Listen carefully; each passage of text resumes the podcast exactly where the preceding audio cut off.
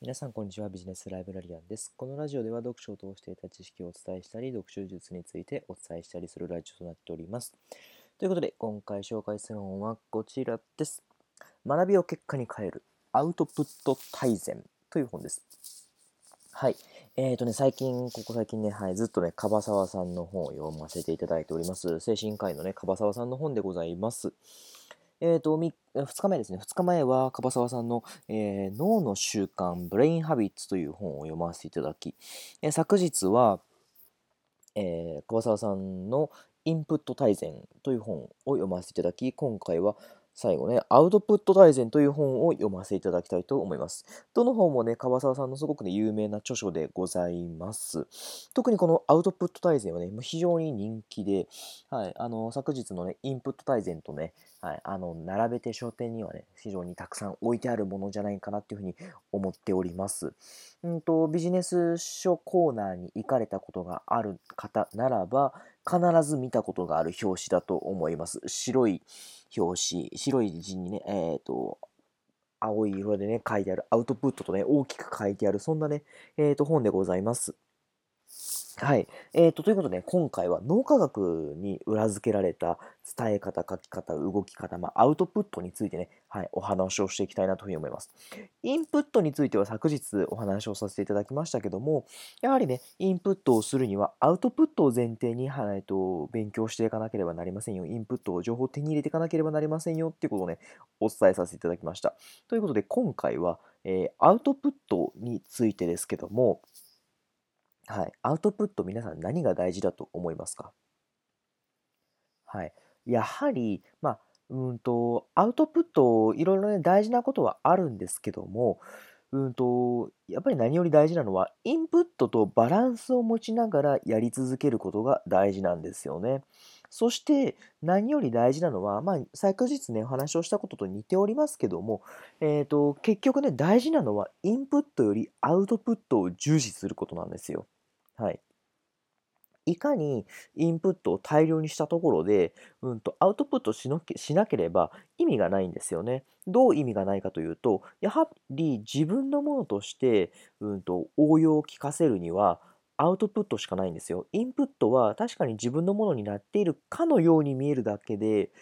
うんと、インプットをするだけでは、やはりね、情報を取り入れるだけで自分のものとして使いこなすってことがね、できないんですよね。だから、アウトプットをね、ぜひ大事にしてほしいなというふうに思います。ちなみにこのね、著書の樺沢さんは、毎日 YouTube を上げていたり、5年間ですかね。まあ、この著書出されてから5年ですので、もうちょっと経ってると思いますけども、YouTube 出されていたりとか、Facebook の投稿をしていたりとか、メルマガを配信していたりとか、執筆をね、毎年本出していたりとか、セミナーをね、開催していたりっていうふうで、非常にアウトプットをたくさん続けています。はい。かくいう私も、えーと、このラジオでね、アウトプットさせていただいておったりとか、えー、インスタの方でね、毎日投稿させていただいておったりとか、はい、そんな感じで、うんと、アウトプットを続けております。ですので、そんな感じで皆さんも毎日何かはね、一つアウトプットしていってほしいなというふうに思います。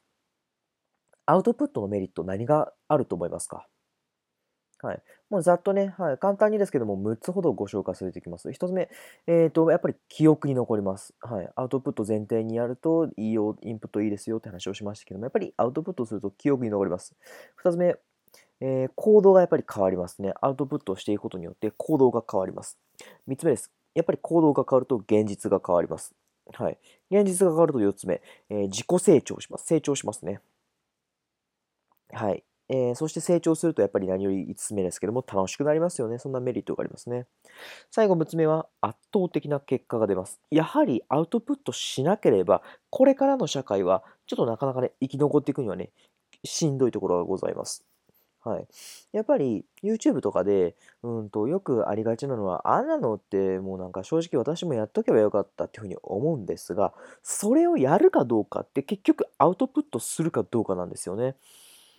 はじめ社長が、うんと、まあ、言ったら失礼かもしれないですけど、あんなこと誰にでもできるっていうふうに思っちゃう。それは、うんと、それを行動した人にしかやっぱ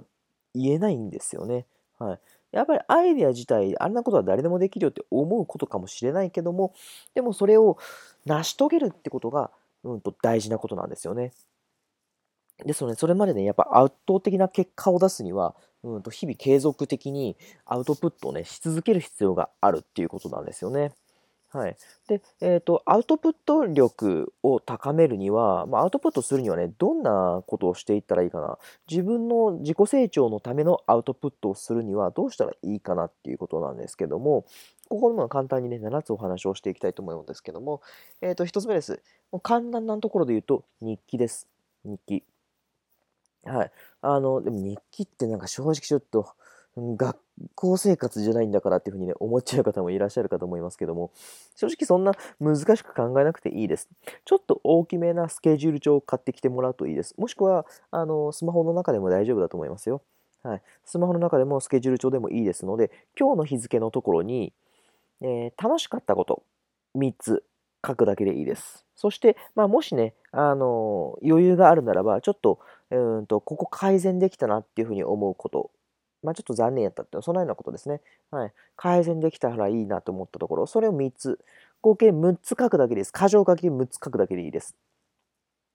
はい。といったくらいで、うんと簡単に日記をね、毎日つけるだけでも変わります。日記つけるとね、あの、まあ、他の面でも、例えば気持ちの整理的にもね、あの、いい面がありますので、ぜひ、あの、参考にしてもらえたらと思いますけども、はい、ぜひやってみてください。えー、2つ目です。健康についての記録を取りましょう。まあ、どんなことでもいいんですけども、うんと、まあ、最近ですと結構ね、あのー、なんだ、えっ、ー、と、アプローチとかもね、ありますよね。まあ、そんな感じで健康について、あの、測ることもできますよね。で、うんと、例えば今日はランニングどんだけしたとかね、そんなのも OK だと思います。3つ目です。書評を書きましょう。書評です。はい、私やってることですけども、やっぱ読書をしたことに対して、えっ、ー、と、それをまとめて書くっていうこと、これやっぱ非常に重要なんですよね。はい、読書をしただけでは、なんか、なんとなく、ああ、なんかいい本やったなって感じがするんですけど、絶対にそのままでは1週間後忘れちゃうんですよ。はい。なので、書評を書くことで、うんと、本を読む時の集中力も高まりますので、あの、ぜひ参考にしてもらえたらと思います。4つ目です。情報発信をしましょう。もう何でも OK です。はい。あの、メルマガでも書いてもらってもいいと思いますし、まあ、後から紹介しますけども、他にもいろんなね、情報発信方法がありますので、やってみてください。5つ目です。SNS に書きましょう。まあ、情報発信の一つですね。はい。SNS に書きましょう。うんと、書評もそうですし、何でもそうなんですけども、SNS にね、書くとね、あの、それにフォロワーが集まってきますのでね、そんなところで、どうしたらよりよく、うんと、読んでもらえるかな、どうしたらよりよく理解してくれるかなってところを考えながら、えっ、ー、と、SNS にね、投稿することができるようになるんですよね。そういった意味でアウトプット力を高めていくには非常に有効的なものだと思います。同様に大事なものは6つ目ですが、ブログについてか、ブログで書きましょう、ブログ。はい。やっぱりね、ブログで文章でね、書くとね、それもね、大事ですので、あの、自分の文章をどうしたらよりよく理解してくれるように伝わるかなってことをね、あの、考えて発信するっていうのも大事になります。はい。うんと、7つ目です。うんと、何でもいいですけども、やっぱ趣味についてね、書くのもね、大事ですね。はい。うんと、趣味について、例えば、うんと、自分がランニングしてるよっていうことを書くとかもそうですし、うんと、YouTube とかで最近ね、Vlog とかもね、流行ってますけども、まあ、そういった Vlog とかでね、まとめて出すっていう、それもね、一つのね、アウトプット力だと思いますので、あの、いいなというふうに思います。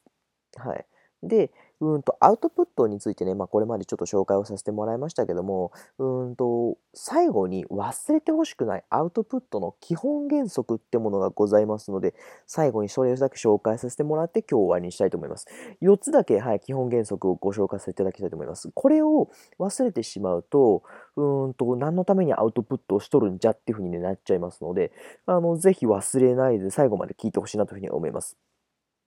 1つ目です。えー、基本原則1つ目は、2週間に3回のアウトプットをすることで長期記憶されますという話です。はい、やっぱり読書を1回しただけではなかなかでそれを1回アウトプットしただけではなかなか理解あと、はい、頭の中に、ね、残しておくことが難しいんですよね。私も毎日本読んでね書評を書かせていただいておりますけども正直全てが全て覚えられているかというとなかなかちょっと難しいところがあるんですよね。なぜかというと、1回しか書いてないからなんですよ。はい。もちろんそれを、あの、ものによっては実際に実生活で使っているものもね、ありますので、別なんですけども、そういったところで2週間に3回アウトプットすると長期記憶されますので、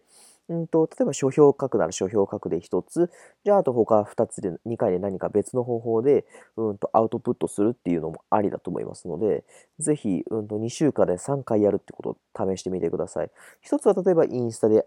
書評を上げるよ。1つは、えー、ツイッターで、うんといろんな方法を上げるよ。もう1つは、えー、実生活で応用してみるよ。そんなのもね、ありだと思いますので、ぜひ参考にしてみてください。2つ目です。出出力と入力のサイクルを考えましょう。出力と入力のサイクルです。はい。インプットとアウトプットは反復的に何回も交互に繰り返していくことで身につけられることができます。